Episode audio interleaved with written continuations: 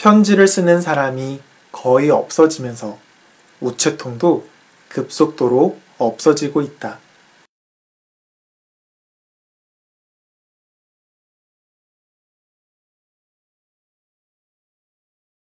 편지를 쓰는 사람이 거의 없어지면서 우체통도 급속도로 없어지고 있다.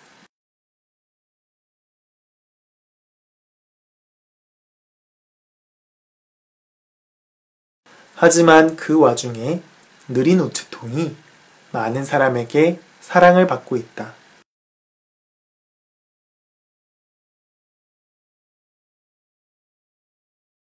하지만 그 와중에 느린 우체통이 많은 사람에게 사랑을 받고 있다.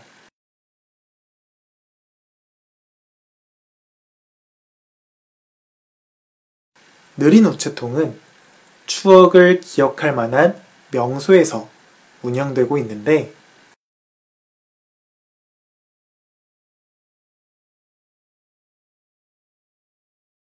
느린 우체통은 추억을 기억할 만한 명소에서 운영되고 있는데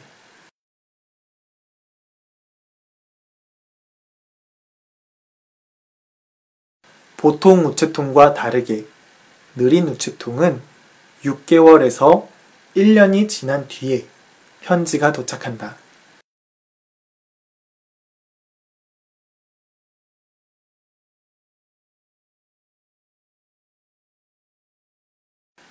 보통 우체통과 다르게 느린 우체통은 6개월에서 1년이 지난 뒤에 편지가 도착한다.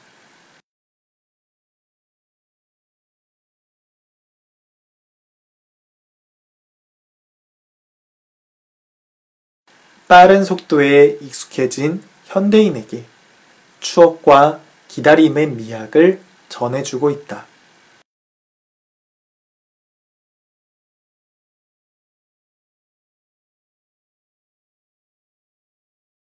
빠른 속도에 익숙해진 현대인에게 추억과 기다림의 미학을 전해주고 있다.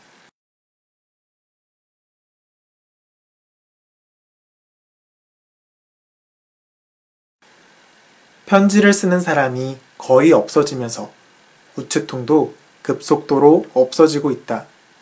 하지만 그 와중에 느린 우체통이 많은 사람에게 사랑을 받고 있다.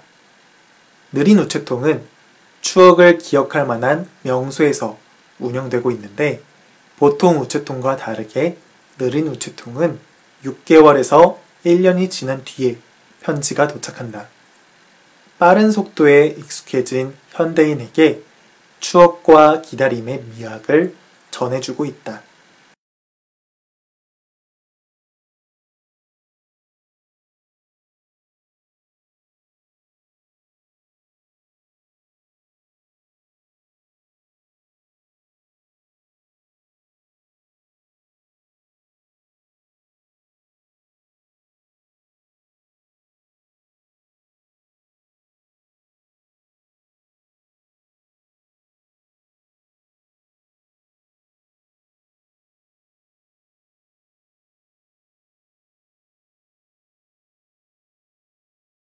편지를 쓰는 사람이 거의 없어지면서 우체통도 급속도로 없어지고 있다. 하지만 그 와중에 느린 우체통이 많은 사람에게 사랑을 받고 있다. 느린 우체통은 추억을 기억할 만한 명소에서 운영되고 있는데 보통 우체통과 다르게 느린 우체통은 6개월에서 1년이 지난 뒤에 편지가 도착한다. 빠른 속도에 익숙해진 현대인에게 추억과 기다림의 미학을 전해주고 있다.